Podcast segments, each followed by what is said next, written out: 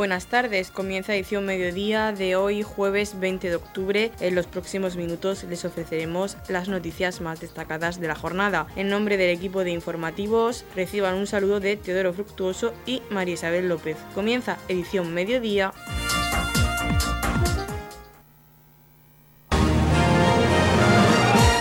Edición mediodía. Servicios informativos.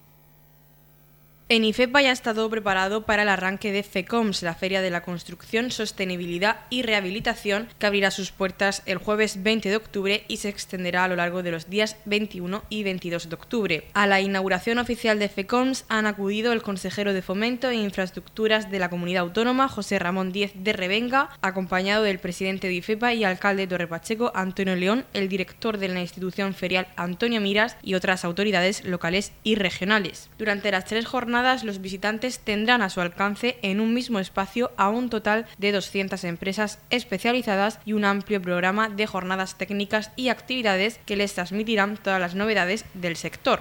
Escuchamos al alcalde de Torre Pacheco, Antonio León. Bienvenidos a la, a la inauguración de esta Feria de la Construcción de la Sostenibilidad y de la Rehabilitación una feria que una feria de la construcción que después de 12 años pues otra vez se, reinventa y FEPA como siempre pues adaptándose ¿no? a las nuevas circunstancias del mercado, a los requerimientos de los expositores y en general pues a toda la evolución de la sociedad.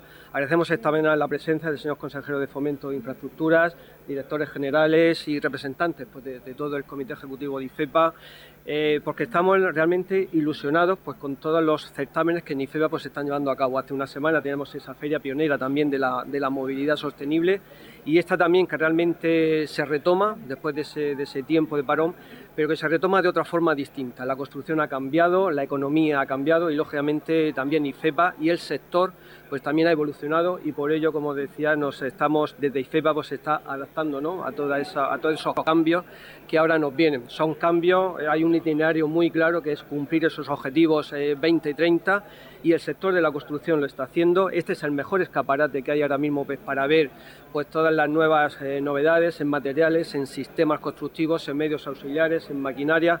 Todo lo que el profesional necesita saber lo va a tener aquí, ya no solo con los más de 200 empresas que exponen, sino también pues, con todas las charlas y con todas las actividades que se han organizado. Por lo tanto, creo, consejero, agradecer, agradecer a la, a la Dirección General de Territorio y Arquitectura, la Dirección General de Vivienda, que se han implicado de forma muy, muy comprometida con esta feria concretamente y también pues una vez más a la comunidad autónoma pues, eh, por, eh, por, entender que este es el Palacio Regional de Feria de Exposiciones, la región, el feria de la región de Murcia y qué mejor escaparate de la región de Murcia que tener esta feria, que tener este recinto ferial donde ya no solo para el público en general que vienen de la región de Murcia y de todos los lugares de España, sino también para el sector empresarial que tiene aquí pues bueno la mejor imagen de la, de la. Esta feria tiene el objetivo de convertirse en una de las principales plataformas comerciales y de conocimiento para la industria donde se abordarán lo último en sistemas y soluciones que mejoran el confort, los espacios más saludables, el reciclaje y la reducción del consumo energético. El certamen está organizado por el Palacio de Ferias y Exposiciones de la región de Murcia y FEPA y cuenta con el respaldo de un comité técnico respaldado por la Administración regional, los colegios profesionales, las universidades, los colectivos empresariales y el propio sector. Escuchamos al consejero de Fomento e Infraestructuras de la Comunidad Autónoma, José Ramón Díez de Revenga. Desde el Gobierno regional estamos impulsando con mucha energía eh, una nueva forma de hacer construcción. La construcción ha llegado el momento en el que tiene que, que empezar a pensar de otra manera, empezar a pensar a ser mucho más verde, en construir ciudades más sostenibles. La pandemia del coronavirus nos enseñó que nuestra vivienda es mucho más importante de lo que pensábamos y por tanto los espacios en los que habitamos tienen que ser espacios más saludables, espacios que cuiden de las personas. Eso nos obliga, como digo, a replantearnos todo el sector de la construcción y desde el Gobierno regional lo que estamos haciendo es impulsar esa gran transformación del sector de la construcción para hacerlo un sector que sea mucho más sostenible, que cuide de los ciudadanos y, como digo, que construya ciudades mucho más saludables. Eh, ese es un impulso, una transformación que es integral, que es difícil, que es complicada, que llevará tiempo y qué mejor manera de impulsarlo que resucitando esta feria que llevaba demasiados años sin celebrarse, relanzándola y aprovechando el enorme potencial que tiene el recinto ferial de Torre Pacheco y FEPA para proyectarlo a nivel nacional. Y FEPA tiene una capacidad de generación de actividad económica, de dinamización, que es enorme, que es enorme a nivel regional, pero también a nivel nacional.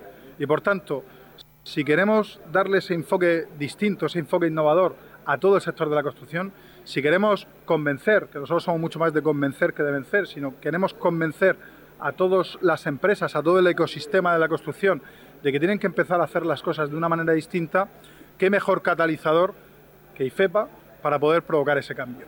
Por eso hoy estoy orgullosísimo de inaugurar esta feria de la construcción sostenible porque creo que es una herramienta muy potente para propiciar ese cambio, para propiciar esa revolución y para que realmente el sector de la construcción, empezando por la región de Murcia y trasladándose a toda España, eh, empiece a enfocarse de una forma distinta y consigamos hacer a través de nuestra estrategia de arquitectura y construcción sostenible, pues como digo, ciudades más saludables, espacios que cuiden de las personas y la construcción se convierta en ese sector que hace que nuestros hábitat sea un hábitat saludable, que nuestros lugares de residencia sean lugares amables y que seamos capaces de construir a favor de la naturaleza en lugar de enfrentarnos a ella. Es un cambio de paradigma, está alineado con los Objetivos de Desarrollo Sostenible de las Naciones Unidas, con el Pacto Verde Europeo y desde la región de Murcia lo apoyamos con el máximo entusiasmo y aprovechamos estas herramientas como es IFEPA pues para catalizarlo y darle la máxima proyección que podemos.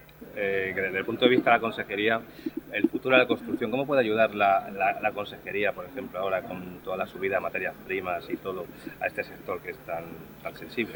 Bueno, lo estoy diciendo. Realmente lo que tiene que hacer el sector de la construcción, desde nuestro punto de vista, es eh, cambiar un poco su forma de pensar, dejar de pensar tanto en la propia infraestructura o en la propia edificación y pensar un poquito más en los ciudadanos empezar a pensar en la salud de los ciudadanos, en construir sostenible, en buscar nuevos materiales, en buscar nuevas formas de construir que cuiden el medio ambiente.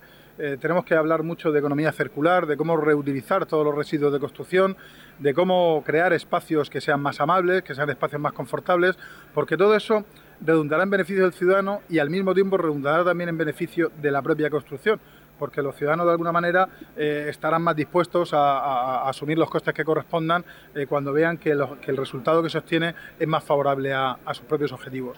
Si nosotros somos capaces de hacer ciudades más amables, ciudades más sostenibles y de construir a favor de la naturaleza, es que podemos acabar ahorrando costes también, porque reutilizaremos materiales, reciclaremos cuestiones, en fin, que al final es entrar en un proceso, una dinámica, en una dinámica de transformación que como digo no es que la estemos impulsando solo desde la región de Murcia, es una dinámica de transformación que se impulsa desde la Unión Europea, desde las Naciones Unidas. Eh, lo que tenemos que hacer es sumarnos a esa ola de transformación eh, y que las empresas la entiendan, la comprendan, la asuman y la impulsen también.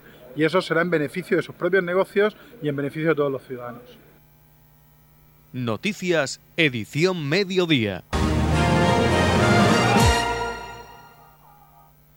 Concentración contra la violencia en los centros sanitarios. El alcalde de Torrepacheco, Antonio León, y miembros del equipo de gobierno han acompañado a los trabajadores del Servicio Murciano de Salud en la concentración convocada para expresar el rechazo al aumento de las agresiones en los centros sanitarios, donde han leído un manifiesto.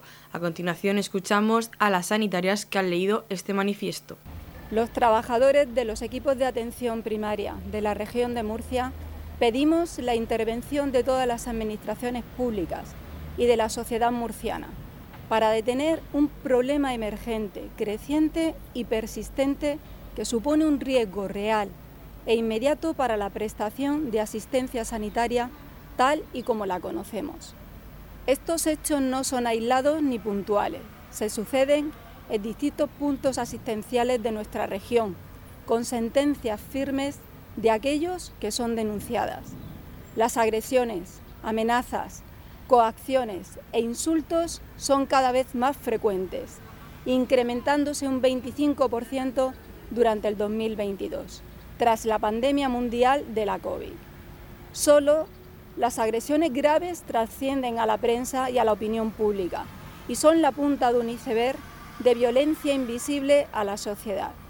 En este año hemos conocido casos graves en los centros de salud de Yecla, Calasparra, La Unión, San Andrés, entre otros, y recientemente en el PAC de Fortuna, donde se amenaza, veja, insulta, menosprecia, atenta al honor y agrede verbal y físicamente a cualquier compañero de los centros asistenciales, al personal sanitario en consulta y en urgencias y también en los domicilios a los que acudimos para prestar asistencia. Todos recordamos cuando el 11 de marzo del 2009, un médico de familia del Centro de Salud de Moratalla fue asesinada por un paciente, hiriendo a un técnico conductor de ambulancia y afectando emocionalmente al resto de compañeros, a sus familias de por vida y a toda la región. En la actualidad, muchos agresores continúan accediendo regularmente a los centros de salud, mientras que los profesionales se tienen que trasladar. Los agresores y los violentos no respetan las normas mínimas de convivencia, no respetan a los sanitarios y lo que es peor, no respetan al resto de pacientes.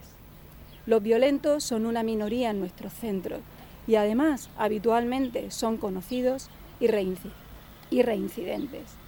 Su conducta implica un deterioro de la atención al resto de usuarios. Nos enfrentamos a un problema social en el que se normaliza la violencia verbal, gestual y física en los centros sanitarios. En este clima de agresividad y temor, la relación de confianza médico-paciente, pilar fundamental de la atención primaria, se deteriora, con consecuencias negativas para todos, y estos actos violentos conducen a escaladas de violencia, donde las redes sociales se han convertido en cómplices desde el anonimato. Las causas de este incremento de la violencia en los centros sanitarios son muy diversas, pero no podemos obviar que el deterioro y declive de la atención primaria infravalorada con una financiación deficiente es el origen de parte de la frustración y la agresividad de algunos pacientes que se refugian en un cambio de comportamiento social donde la inmediatez las demandas descontroladas y sin atender a normas mínimas de organización conducen a deteriorar la confianza necesaria para la atención en los centros asistenciales. Tras, lo expuesto y convencidos de que no podemos, no debemos y no queremos trabajar atemorizados, hacemos un llamamiento público para exigir medidas rápidas, efectivas y contundentes que penalicen estos comportamientos y conductas violentas contra los trabajadores de los centros sanitarios. Actuaciones de oficio y juicios rápidos en menos de 72 horas, negándonos a aceptar que la única solución de una agresión sea el traslado del profesional agredido de su centro de trabajo y de su entorno de trabajo. Campañas de sensibilización social que devuelvan a la sanidad murciana el respeto sin el cual no sería posible mantener la accesibilidad equipos de vigilancia y personal de seguridad formado en todos los puntos asistenciales, actuaciones de apoyo a las víctimas. Por tanto, pedimos a la Administración aborde de manera integral e inmediata los problemas reales de la atención primaria, que tanto exponen a sus profesionales. Seguiremos luchando por, por proporcionar a nuestros pacientes un entorno seguro, y seguiremos trabajando para darles una atención de calidad desde la tolerancia y el respeto mutuo. Condenamos cualquier acto violento hacia los trabajadores de la sanidad y exigimos tolerancia cero para que estas actuaciones no se repitan. Muchas gracias. Hemos querido preguntarle a estas sanitarias en qué situación se encuentra el centro de salud Ernest Just. Bueno, en nuestro centro sí que tenemos un vigilante de seguridad Vigilantes de seguridad sí tenemos, pero bueno, mm, tampoco tenemos gente que esté dentro de las consultas y cualquier médico dentro de su consulta pues, puede ser agredido o puede ser... Pero sí que es cierto que hay centros que no tienen vigilantes de seguridad y, en los periféricos tampoco hay vigilantes de seguridad. Entonces eso supone pues, pues un peligro, una amenaza y, nosotros continuamente expuestos a cualquier violencia del usuario cualquier agresión que se pueda manifestar por parte de ellos. También hemos querido preguntarle si se ha cometido alguna agresión en este centro de salud. Sí, hace unos años concretamente sí hubo una agresión física. Las verbales suelen ser lo más habitual, ¿vale? Eso está a la orden del día. Es raro el día que no hay una pequeña controversia en las consultas de cualquiera de los profesionales que estamos aquí. Pero sí que es verdad que hace unos años hubo una agresión física en el gimnasio y bueno, eso sí que se abrió la web de agresiones, que nosotros tenemos un dispositivo donde tú abres una web de agresión y eso lleva su circuito, su denuncia por parte del profesional, su asistencia a los juzgados, a la que yo también tuve que ir, y bueno, fue lo más que, ha podido ocurrir. Es cierto, lo que, dice, lo que dice el comunicado es así. Desde la pandemia, quizás el haber estado encerrado la gente en casa ha hecho que, que tengamos menos paciencia, ¿no? Y sí que ha habido un incremento desde la pandemia para acá, tal cual dice el comunicado, es así. En la comunidad de regantes del campo de Cartagena aplicamos las últimas tecnologías en sistemas de control y distribución, lo que nos ha convertido en un modelo de gestión eficiente del agua gracias al alto nivel de concienciación de nuestros agricultores que trabajan a diario por la sostenibilidad y el respeto al medio ambiente. La comunidad de regantes del campo de Cartagena les ofrece la noticia agrícola del día.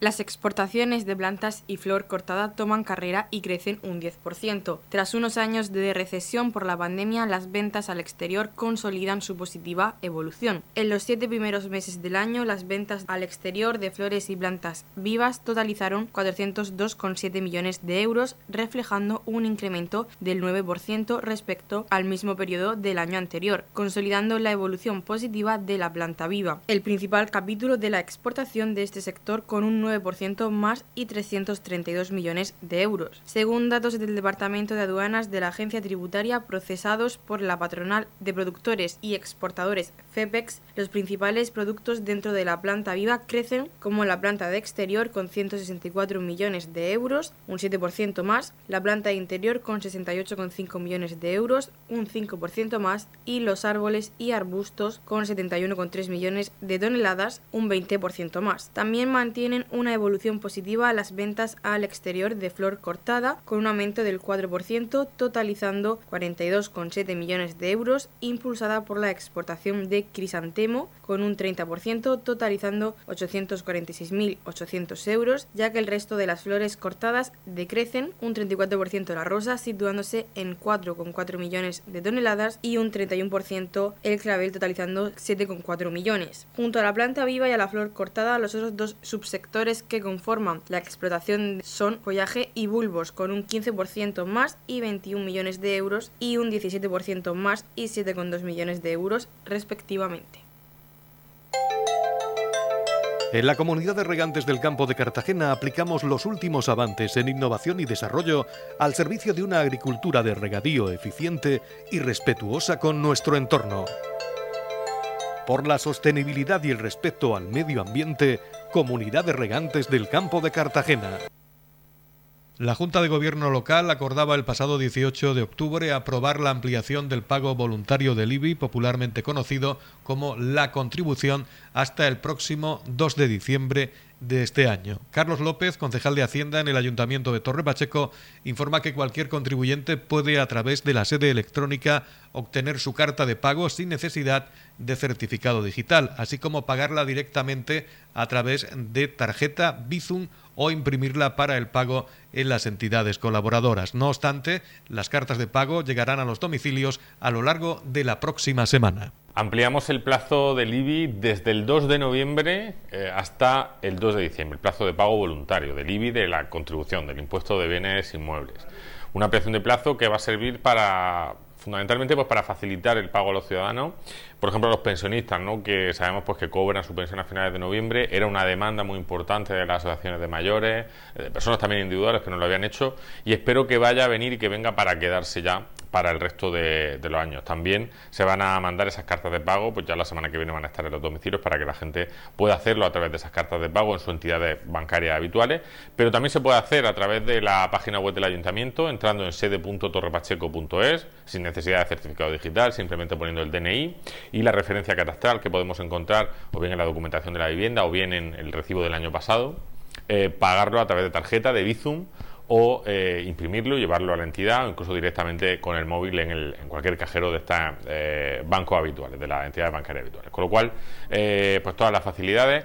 También se va a ampliar en el próximo pleno, vamos a llevar una propuesta para, abrir un plazo extraordinario para la solicitud de bonificación de familia numerosa para el, año que viene. Este año se cambió el plazo, se puso un plazo nuevo del 1 de, marzo al, de marzo de abril, perdona, a junio. Y se va a abrir un plazo extraordinario hasta el 31 de diciembre porque hay personas pues, que nos han comunicado que por distintas circunstancias no le ha dado tiempo a presentar la documentación, no han podido, no se han enterado. Y por tanto pues, abrimos ese plazo extraordinario también para que la gente pueda eh, presentarla y acogerse a esas bonificaciones eh, de familia numerosa en el impuesto de bienes inmuebles. En definitiva, pues bueno, intentando también eh, que podamos y que la hacienda pública, que es cosa de todos, pues también tenga esa facilidad para que todo el mundo pueda acceder en la manera en la que sea posible al pago. Recordar también fraccionamiento, aplazamiento, acercándose a la oficina de recaudación hasta ese viernes 2 de diciembre, también pueden pues, realizar esos fraccionamientos de pago a aquellas personas que tengan más dificultades.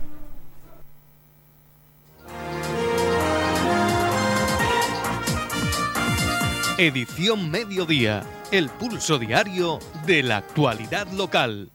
Abrimos el apartado de sucesos en este informativo. Agentes de la Policía Nacional han detenido a un hombre en la pedanía pachequera de Balsicas por su presunta participación en un delito contra el patrimonio histórico después de adquirir durante más de 70 años un número muy importante de bienes culturales de ilícita procedencia como dos cañones de galeones del siglo XII, una base de columna romana del Cerro de la Almagra de Mula y vagonetas de la Sierra Minera de la Unión. Los bienes incautados procedían de diversos espolios en iglesias, yacimientos arqueológicos, terrestres y subacuáticos que el investigado habría ido recibiendo y adquiriendo a lo largo de su vida y depositando sin autorización y sin las debidas medidas de conservación en fincas de su propiedad y muchos fueron declarados bienes de interés cultural.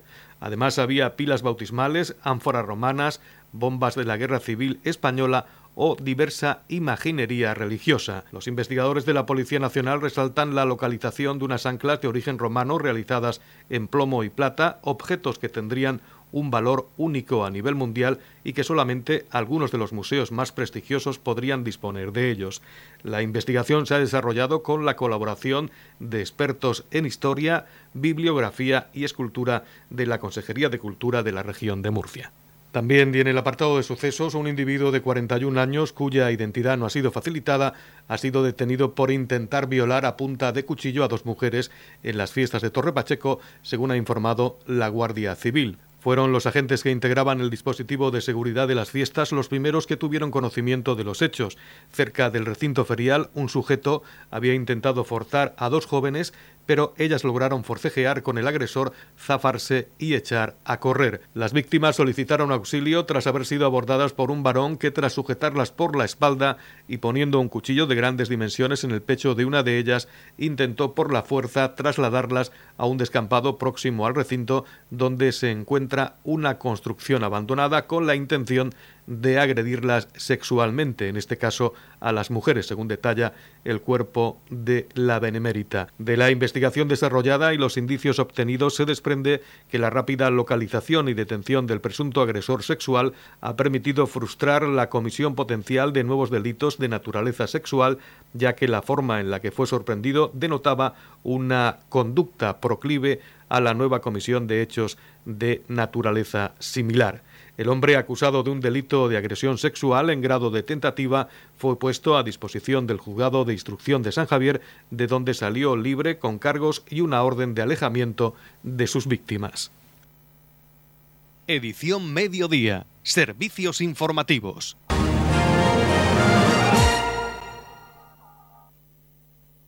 Verónica Martínez, concejal de mayores en el Ayuntamiento de Torre Pacheco, presentaba el segundo Festival de Teatro Aficionado que en esta ocasión destinará toda su recaudación a la Asociación Española contra el Cáncer.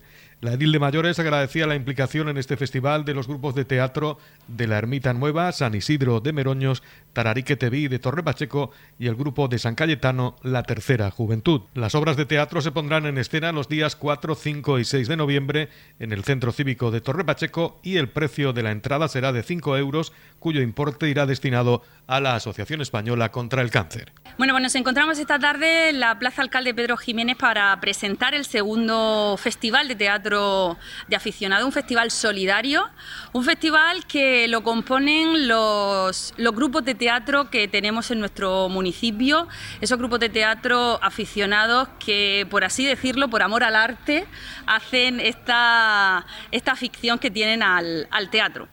Eh, contamos con eh, el grupo de teatro de la Ermita Nueva, de Dolores de, Pacheco, contamos también con el grupo de teatro de eh, San Isidro de los Miroños, contamos con el grupo de teatro de los mayores de Torre Pacheco, Tararí que te vi, y también contamos con el grupo de teatro de San Cayetano, La Tercera Juventud.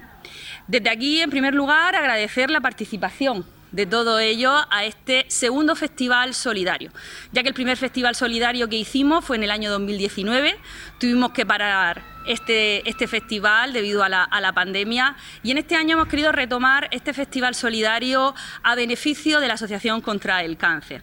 Y más hoy, 19 de noviembre, Día Internacional contra el Cáncer de, Mama, qué mejor día para poder presentar este festival solidario hacia, este, hacia esta asociación, hacia esta ONG, que tanto hace por esas mujeres valientes, que tanto hace por aquellas personas que sufren eh, cualquier tipo de cáncer, pero en especial por el día que es hoy contra el cáncer de, mama.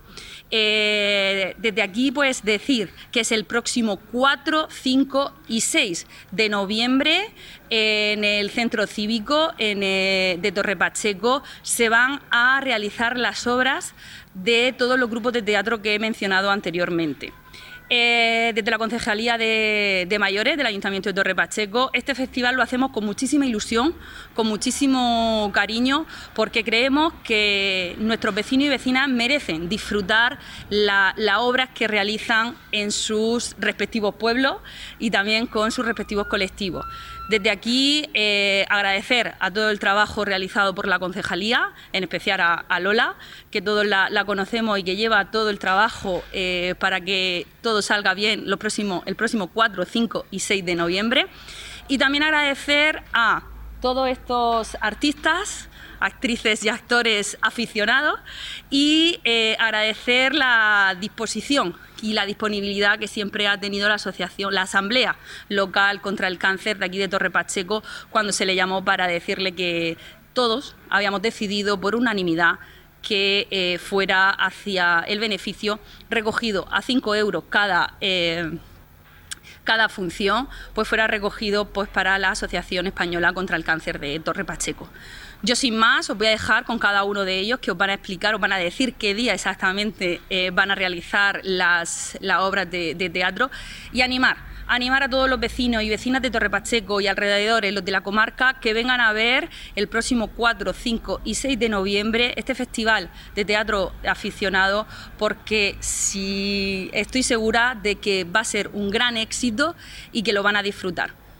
El grupo de Teatro la Ermita Nueva nos toca comenzar el festival el día 4 de noviembre. A las 9 de la noche pondremos en escena nuestra obra El Maletín, que también es una obra nuestra, original nuestra.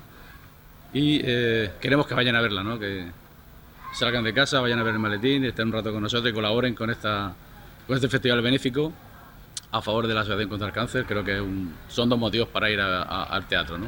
Uno, disfrutar de la obra y otro, pues colaborar con este festival benéfico.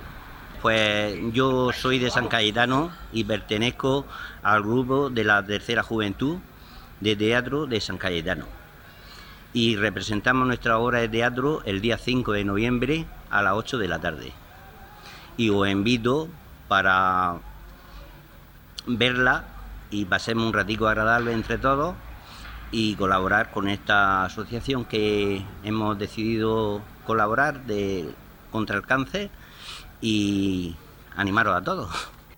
Hola, soy Pepita, pertenezco al grupo Tararí que te vi de aquí de Torre Pacheco, de teatro de mayores. Y nosotros actuamos el sábado 5 a las 8 de la tarde. Yo soy Fabi, del grupo de teatro de San Isidro de los Meroños. Nosotros vamos a, cerrar estos días con nuestra obra el domingo 6 a las 6 y media de la tarde. Espero que nos acompañéis y que pasemos unos días muy divertidos. Gracias. Encarna Nieto, presidenta de la Junta Local de la Asociación Española contra el Cáncer, agradecía a los grupos de teatro el gesto que han tenido con la Asociación Española contra el Cáncer, aportando toda la recaudación a esta asociación. Eh, yo soy la presidenta de la Junta Local de la Asociación contra el Cáncer aquí en Torre Pacheco. Llevamos ya funcionando 12 años y bueno, mm, cuando me llamó Loli Nieto, pues agradecí muchísimo la atención que habían tenido con nosotros para donar aquello que recaudemos, que espero que sean muchos, porque todas estas personas, aunque crean que son aficionados, son grandes actores. Entonces, mm, me gustaría que asistiese, que el público, porque son obras además muy divertidas, para pasar un rato y olvidarnos también en esos momentos de la crueldad que es el cáncer, que es una enfermedad. Encarna Nieto recordaba que el 19 de octubre se celebra el Día Mundial contra el Cáncer de Mama, coincidiendo precisamente con la presentación de este festival, cuya recaudación irá destinada a la investigación de esta enfermedad. Por último, Nieto invitaba a todos los ciudadanos de nuestro municipio a asistir a este certamen de teatro los días 4, 5 y 6 de noviembre en el Centro Cívico de Torre Pacheco. Eh, hoy, justamente, es el 19 de octubre que es el Día Mundial contra el Cáncer de Mama.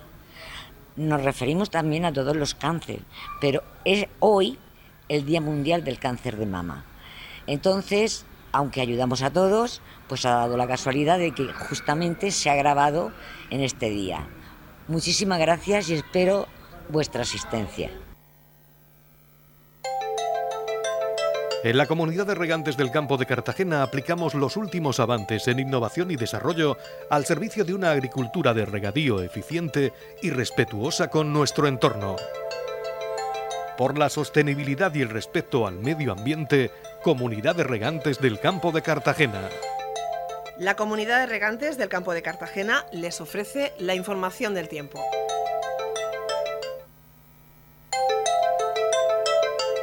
A continuación conocemos la información meteorológica para hoy jueves 20 de octubre en la región de Murcia. Bajan las máximas, cielos nubosos sin descartar precipitaciones ocasionales en las sierras del interior. Las temperaturas mínimas se mantendrán sin cambios mientras que las máximas irán en descenso. La capital Murcia alcanzará una máxima de 29 grados y una mínima de 18. El campo de Cartagena alcanzará una máxima de 27 grados y una mínima de 19. Y en el Mar Menor tendremos una de 27 grados y una mínima de 18 grados.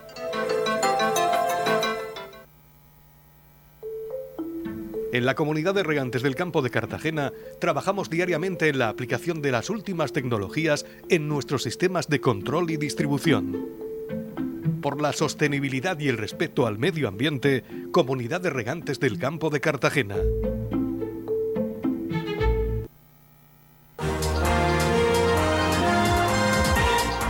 Hasta aquí lo más destacado de la información local. Volvemos con más noticias a partir de las 8 y media con edición de tarde. Y recuerden que edición mediodía lo pueden volver a escuchar en los podcasts de esta emisora que los pueden encontrar en el Facebook de Radio Torre Pacheco y también a través de nuestra web radiotorrepacheco.es donde encontrarán información actualizada. Les deseamos que pasen muy buena tarde.